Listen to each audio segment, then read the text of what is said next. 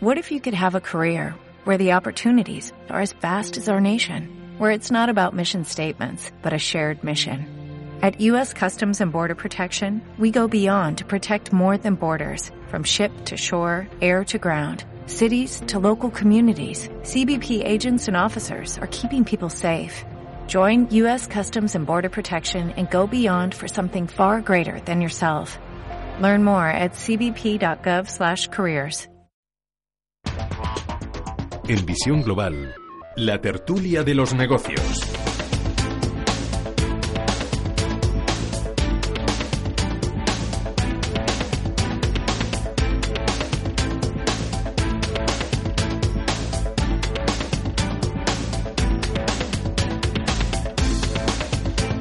Pasan casi 32 minutos de las 8 de la tarde, una hora menos en la comunidad canaria. Hemos buscado el análisis, las explicaciones pero llega el momento de la tertulia, llega el momento de poner encima de la mesa todos los asuntos, lo que está pasando, ese color rojo que estamos viendo en los mercados a uno y otro lado del Atlántico. Y para esa tertulia hemos invitado a Guillermo Santos, socio de iCapital. Guillermo, buenas tardes y encantada de saludarte. Creo que es la primera vez que, que coincidimos y un placer. Muy buenas tardes, el placer es mío y encantadísimo.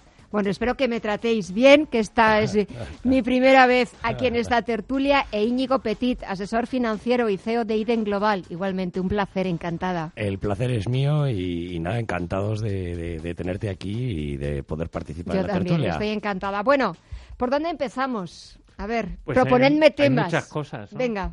Yo ¿Por dónde queréis que empecemos? Guillermo lo comentaba, ¿no? Quizá un poco la, la, la, sorpresa de este inicio de este inicio de año que está siendo quizá pues ese eh, eh, comportamiento, vamos a decir, fuera de lo que nos tenía acostumbrados el mercado americano, ¿no? Quizá por sectores eh, ahora Guillermo comentaba antes de entrar, eh, pues eso, un poco la banca y demás, pero también eh, cómo se ha comportado el bono americano. cómo se está comportando. Cómo se está, comportando, mm. Sobre todo porque resulta raro que en un activo de ese estilo se produzca un movimiento tan brusco, ¿no?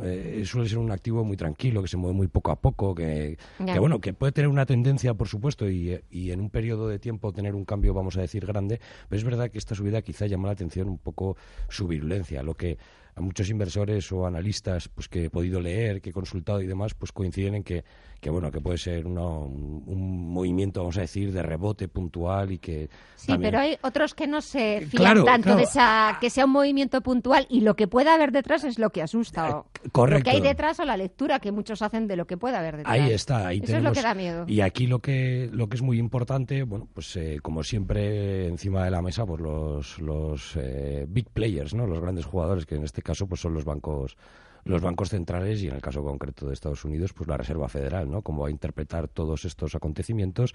Eh, también, pues siempre con un ojo puesto en la inflación, eh, bueno, pues porque este nivel de empleo, pues en algún momento tendrá que generar subidas de salarios y estas subidas a... subir y estas subidas de salarios, pues incentivar el consumo y con ello, pues los precios. Entiéndase esta inflación como la inflación buena, la inflación por consumo, por mayor actividad, por crecimiento y no como algo negativo. Tiene que ser la buena. Nunca es, es positivo que sea demasiado alta, pero por las razones correctas. Pero que tenga unos niveles aceptables. Exacto, y por las razones correctas con crecimiento económico es lo normal. Es lo normal. Así que mucho ojo. Guillermo, pues, ¿cómo lo ves? Pues no lo veo mal. Eh, ha caído, cayó el viernes, cayó con fuerza. Eh, hoy ha caído y está cayendo ahora Estados Unidos con bastante fuerza porque el S&P cae un 2%. Sorprende, ¿eh? No está mal, más el 2 y pico del otro Menuda día. forma de recibir al nuevo presidente de la Reserva Federal. Bueno, ¿eh? Eh, bienvenido. bienvenido, sí, sí. Un, un, periodista publicaba, creo que era el viernes, un artículo que se titulaba y Yellen se llevó el ponche, ¿no? Como diciendo, en, creo que era en el diario El País, pero vamos, no estoy seguro, eh, como diciendo, bueno, pues eh, eh, ahora ya no hay ya no hay estimulantes y entonces todo decae, ¿no? Pero bueno, yo he traído y quería comentar muy rápido em, porque eh, es cierto que los eh, salarios, el repunte de la inflación salarial, digamos, comentado de Íñigo, está haciendo daño, está haciendo daño al mercado de bonos, sobre todo, ¿no? al mercado de bolsa debería trasladarse progresivamente pues de modo más favorable, ¿no? Pero bueno, eh, los cinco últimos periodos, los cinco últimos periodos de subidas de tipos en Estados Unidos. Eh, estamos en el sexto. Hablo desde el 83. Entonces, en eh, los cinco últimos, el, actual sería el sexto desde el año 1983, el actual comenzó en diciembre de 2015, que fue la primera subida de la Fed. Bueno, pues en esos cinco periodos anteriores, en los cuales, durante los cuales la Reserva Federal fue subiendo tipos de intervención poco a poco y la curva de tipos de interés desplazándose para arriba. Bien, pues al cabo de, mm, depende del periodo, ¿eh? por no hacerlo muy largo, pero de 6 a 12 meses, en todos los periodos menos uno subió la bolsa, el de Standard Poor's. Y en el que bajó, bajó tan solo un 3%. Y en todos los periodos menos uno, el bono, eh, en general los bonos, vamos a poner el Treasury a 10 años como más representativo, acabó subiendo que, y en el periodo tuvo rentabilidad positiva ¿eh? para el tenedor, ¿eh? para el bonista. ¿eh? En precio. En precio. Conclusión. Es lógico que cuando los tipos suben se debe a una, digamos, mejora económica. Esta es la realidad en Estados Unidos. Esa mejora económica puede estar al borde de caer o puede tener un espacio todavía de vigor y eh, la recesión estar pues a 12 de 18 o incluso 24 meses vista.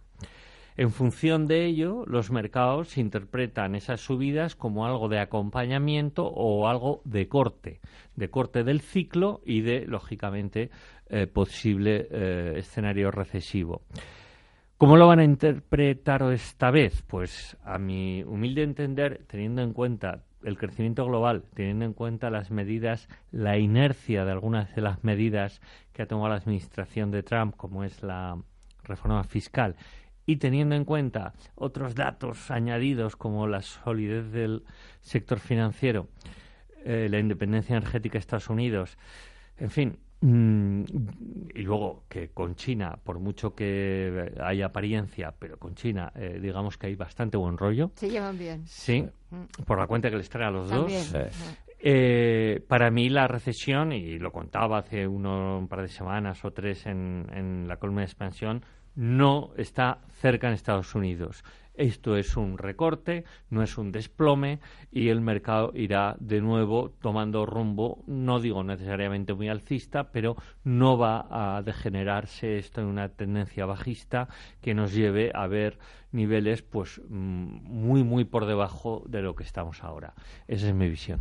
Hombre, sin duda, alguna yo creo que hay parte de, de, vamos a decir, de toma de aire, ¿no? En estos movimientos que estamos viendo después de unos meses pues no habíamos empezado quizás demasiado fuerte. Unidireccionales, correcto. Y ya no es el inicio de año, sino mirando un poco más atrás, ¿no? Eh, Estados Unidos lleva un ritmo eh, tanto en lo que concierne a los índices bursátiles y, otros activos financieros como a los datos macroeconómicos que son espectaculares no resulta muy difícil que una economía pues eh, pues lo que aquí consideraríamos el pleno empleo prácticamente con, salarios que están vamos a decir en el punto más bajo y que tienden a crecer lo cual eh, eh, debería incentivar un consumo que en Estados Unidos es el principal motor de crecimiento, pues hombre, con estos miembros parece difícil anticipar un, un, escenario de recesión. Parece difícil. Con todo, los mercados financieros siempre funcionan pues un poco a su manera, a veces como indicadores adelantados, otras veces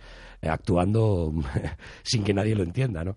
Yo creo que en este caso la explicación más razonable, mm, eh, siempre teniendo claro que es muy difícil saber por qué se mueven las bolsas más allá de los beneficios empresariales, puede ser ese escenario de corrección que haya modificado pues pues eh, a la vez los escenarios de valoración de muchas de estas compañías y haya propiciado determinados movimientos que yo creo que tienen más un carácter impulsivo. También no podemos olvidar que eh, ya desde hace un tiempo es eh, fácil encontrarse en el mercado agentes automatizados. robots y otro tipo de tecnologías que lo que están haciendo es expandir los movimientos, ¿no? Tanto para un lado como para el otro. Y quizá lo que antes era una corrección, vamos a poner, por ejemplo, del 0,5, ahora es una corrección del 1. Eh, bueno, pues porque se producen muchos movimientos muy rápidos, pero también los mercados cuando corrigen, corrigen igual de rápido. Entonces, bueno, quizá eh, esa volatilidad que durante el año pasado tanto mencionamos por su ausencia haya vuelto a escena y confío en que para muchos inversores sea, sea un sinónimo de beneficios, porque los gestores de fondos, de planes de pensiones, de otro tipo de vehículos, pues viven de ello. Sin esa volatilidad, sin estas correcciones, es muy difícil batir a los índices, es mucho más sencillo, por otro lado, obtener eh, beneficio de aquellas compañías que uno tiene correctamente valoradas, ¿no? que son siempre pues las que eh, tienden a tener un comportamiento mejor. ¿no? Entonces, bueno, es un escenario que implica un cierto nerviosismo, pero como siempre decimos eh, en esta tertulia, ante este tipo de movimientos, calma. Es decir, ningún movimiento que se haga de forma impulsiva va a cambiar eh, para bien la cartera normalmente. Es decir, siempre conviene mantener la calma, la calma, ver la perspectiva un poco más a largo plazo y no dejarse llevar por el movimiento del mercado. Si puede ayudar a tranquilizar, miren los meses atrás y comprueben cuántos días la bolsa americana subió en el mismo nivel que hoy está cayendo. Es decir, que eh, ante todo eh, paciencia y, bueno, que rentabilidades pasadas no garantizan las futuras. Pero mm, lo mismo pasa con las caídas, ¿no? Por lo tanto, eh, paciencia y calma. esa corrección, si coincidimos en que es una corrección puntual, eh, las correcciones o siempre bien entendidas son sanas, son a veces hasta necesarias. Y es más, ahora la gente cuando ve todas las pantallas de color rojo, a veces es que ya no es antes el miedo y, el pánico que te podía entrar cuando veías todo cayendo y de esta forma, sino que eh, de un tiempo a esta parte se ha buscado en esas caídas una oportunidad de compra y una oportunidad de inversión a veces magnífica. Seguro que Guillermo conoce a muchos gestores que lo están celebrando. Bueno, algunos están satisfechos con sus estrategias hoy, ¿no? Después de muchos em, trimestres eh, de, Esperando ahí. Sí, sobre, sí, sí. De, con la pólvora. El, problema además cuando estás bajista o, estás parcialmente bajista, parcialmente alcista, ¿no? Tienes cosas compradas, cosas vendidas es que eh, es el cansancio psicológico de que el mercado vaya en tu contra, ¿no? Porque cuando mes a mes tu fondo, tu cartera baja. Eres un incomprendido, eh, nadie te eh, comprende. Efectivamente, ¿no? Estás en contra del mercado, el mercado es soberano, escuchas ese tipo de frases que al final dices, no, no, pero lo tengo muy claro, mis valoraciones, en fin. Por eso diversificar es tan sano, ¿no? Porque hay gestores, por muy buenos que sean, que siempre se van a equivocar, igual que eh, con el tiempo a veces acaban acertando. Pero bueno, el, el tema de, de aprovechar las oportunidades, pues es que eh, yo prefiero no generalizar, no obstante, partiendo de que no vemos que esto suponga una, em, eh, un cambio de tendencia definitivo hacia la baja y que pueda suponer que durante seis, siete meses veamos el mercado deslizarse para abajo, partiendo de ello, eh, lógicamente, el que tenga cash, el que tenga liquidez y aguante el baile, pues que entre en mercado, pues diversificando, lo que digo, ¿no? Que salga a la pista. Claro, claro. Que aproveche, eh, que aproveche. ¿Por qué? Pues porque eh, en un entorno de crecimiento con el, como el que se mueve la economía global, es muy improbable que se produzca un desplome de las bolsas. Entonces podemos decir, em, no, hombre, y cuando eh, quiebra Lehman Brothers, eh, exante, vamos, eh, a la quiebra de Lehman Brothers tampoco. Bueno, pero había unos excesos evidentes, había una burbuja ya deshinchándose en algunos sectores, especialmente inmobiliario, que culmina con este problema bancario de, de Lehman y luego se contagia. En fin, mucho de eso hoy no hay. ¿Que puede de repente surgir? Sí, para mí hay dos, catalizadores. Uno muy sencillo, que es que China diga, eh, perdón, ¿eh? que ya no crezco al 6,4 ni al 6,6, crezco al 5. Pues eso, sin duda, eh, desplome automático. Pero vamos, materias primas, países emergentes y países desarrollados, por supuesto, todos detrás. Globalización. Y otra, otra, otro catalizador. Otro catalizador sería un shock de inflación. Motivado en buena medida por el petróleo, que hemos hablado aquí mucho, que es muy difícil, que repunte mucho y está cayendo con fuerza.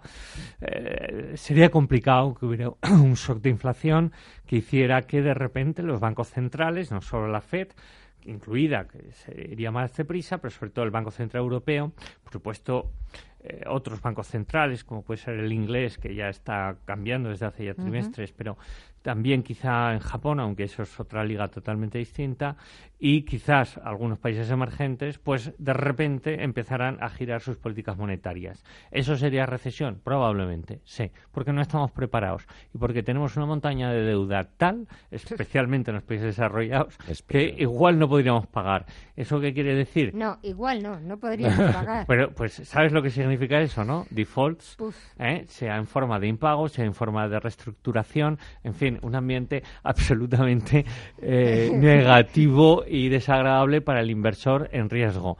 ¿eh? En ese caso, pues, pues bueno, eh, mejor no aprovechar, no entrar a bailar en estos momentos. ¿Qué sucede? Que ese escenario yo le asigno una probabilidad bajísima. ¿Tiene probabilidad? Sí. Por eso los activos de riesgo son tales. Íñigo. Yo, hombre, creo que motivos para, la, para un escenario tan negativo yo creo que son todos los que ha comentado Guillermo, sin ninguna duda. Se trata al final de los principales catalizadores de la economía global. Hablamos... Pues os ha olvidado mencionar, y no sé si también lo mencionaría, la política. Sí, es que el problema de la, política... Claro, tenemos aquí un gran debate. ¿eh? Tenemos aquí siempre el gran debate de cuánto influye la política en los mercados y en una segunda derivada si eso es correcto. Es decir, cuando los políticos toman decisiones que afectan a la economía directamente y la modifican para mejorarla, es evidente que hay empresas que ganan más dinero y por lo tanto valen más. Esto es evidente. Cuando los políticos hacen cosas que van en contra de determinadas actividades económicas, hay empresas que salen perjudicadas y que por lo tanto valen menos.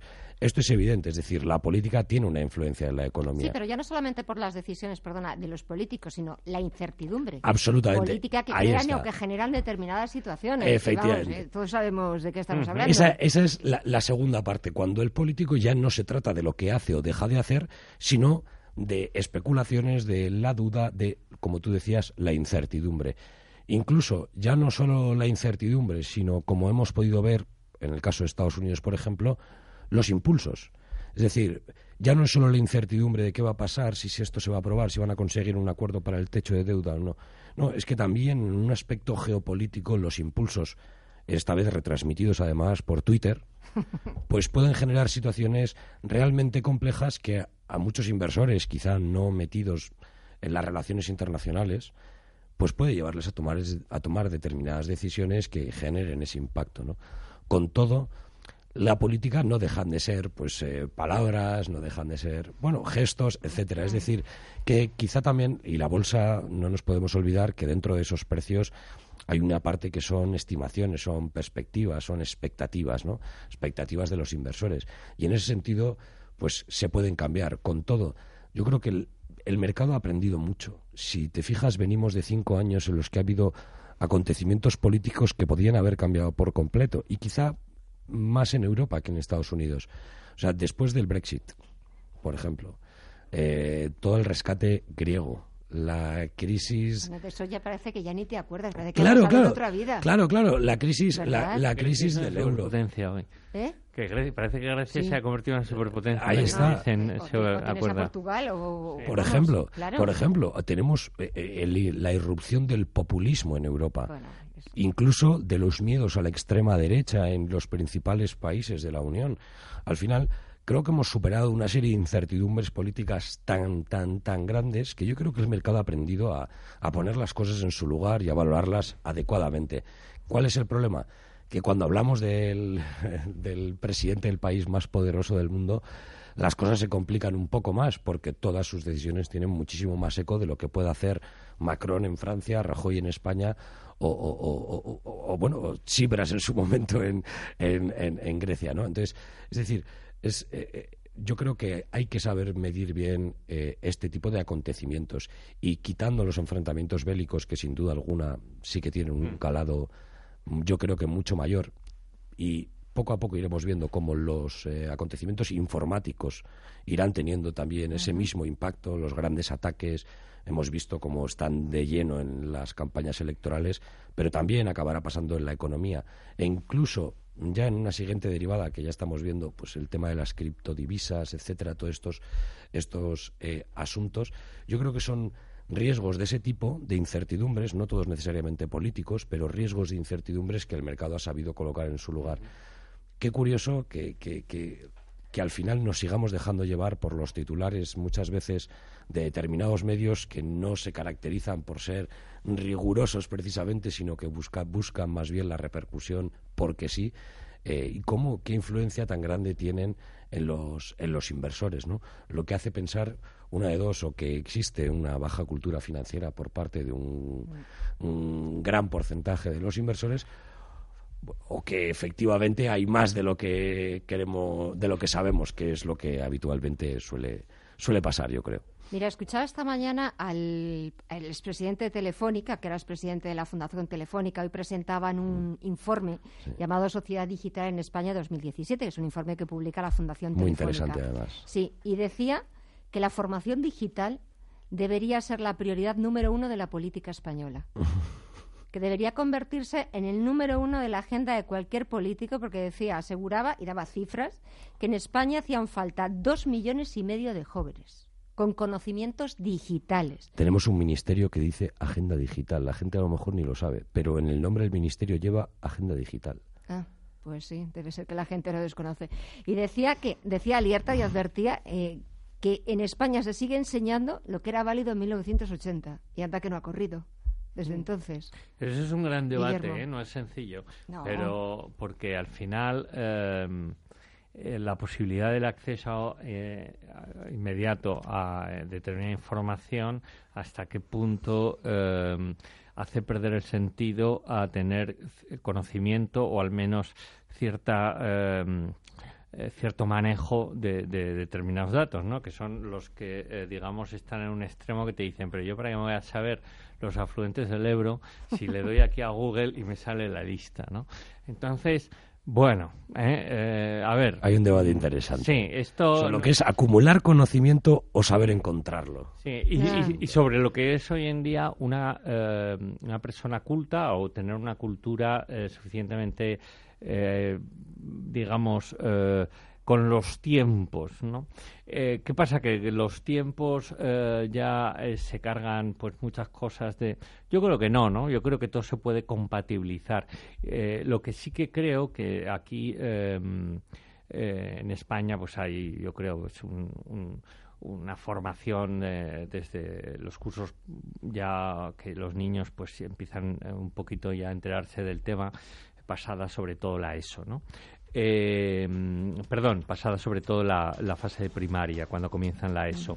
La posibilidad eh, de que haya, lógicamente, asignaturas troncales, esa sería una asignatura troncal claramente, ¿no? El, el desarrollo, el conocimiento digital, pero luego asignaturas eh, optativas, muchas ¿eh? entre las cuales podríamos poner una serie de cosas en las que entraría, pues por ejemplo, profundizar en geografía o profundizar y que sean finanzas. Breves, señores, porque se me acaba el tiempo y eso que Y en finanzas. Eh, no, bueno, en finanzas sería troncal para mí sin duda, pero, pero abrir un poquito más el abanico a la enseñanza y a la capacidad de decidir de las familias. Señores, Guillermo Santos, socio de iCapital e Íñigo Petit, asesor financiero y CEO de IDEN Global, de verdad un placer. Gracias por hacérmelo tan fácil fácil y por hacérmelo pasar bien. De verdad, hasta gracias la próxima. A Ha sido un, un día estupendo y la próxima mejor. Eso, la próxima mejor y nos quedamos con la reflexión del día con José María Luna, director de análisis y estrategia de inversión de Profin. Muy buenas noches. Señalaba el gran Warren Buffett que el mercado es el mecanismo más eficiente del mundo para transferir riqueza de la gente impaciente a la gente paciente. Durante las últimas semanas señalábamos que este 2018 iba a ser algo diferente al 2017, que aún persistía el entorno económico denominado como Goldilocks, pero que financieramente íbamos a navegar entre el optimismo y la cautela. Una cautela por las valoraciones tan exigentes, tanto en renta fija como en renta variable, por la posibilidad de ver repuntes de rentabilidad en los mercados de bonos, que es como lo que hemos visto en las últimas sesiones, y por todo ello llamábamos a la calma, a la cautela y por supuesto a la paciencia. Y decíamos que tener algo de liquidez en renta fija euro de corto plazo, o tener renta fija flexible, o incluso contar con algún fondo de retorno absoluto, no sería una mala idea. Sin embargo, esa paciencia que pedíamos al final no se ha trasladado en el apetito inversor eh, hacia los mercados. Digo esto porque después del cierre de enero hemos visto cómo ha habido entradas muy fuertes en fondos de bolsa, tanto en nuestro país como en países de nuestro propio entorno. Ahora, como si los mercados eh, de capitales despidieran a Yellen, ha llegado la corrección. Y para algunos, incluso hasta el pánico. Para otros, en cambio, pues pensarán que es un respiro ante tanta complacencia y tanta euforia. En este entorno de caídas, ¿qué hacemos? ¿Qué les aconsejamos nosotros eh, realizar con sus carteras de inversión, sobre todo en este caso a través de fondos? Bueno, pues lo primero, la paciencia. Es decir, no salir corriendo y sí esperar, si se tiene liquidez, pues yo creo que va a haber oportunidades de inversión es posible que los mercados de acciones aún corrijan algo más y es importante monitorizar hasta dónde puede llegar la rentabilidad del bono a 10 años en Estados Unidos. Pero mientras la macro y la microeconomía evolucionen positivamente y los bancos centrales tengan la llave del grifo de la liquidez, creemos que no es momento de entrar en pánico y estar sí preparados para las oportunidades que seguro van a surgir después de estas correcciones técnicas. Muchísimas gracias y muy buenas noches.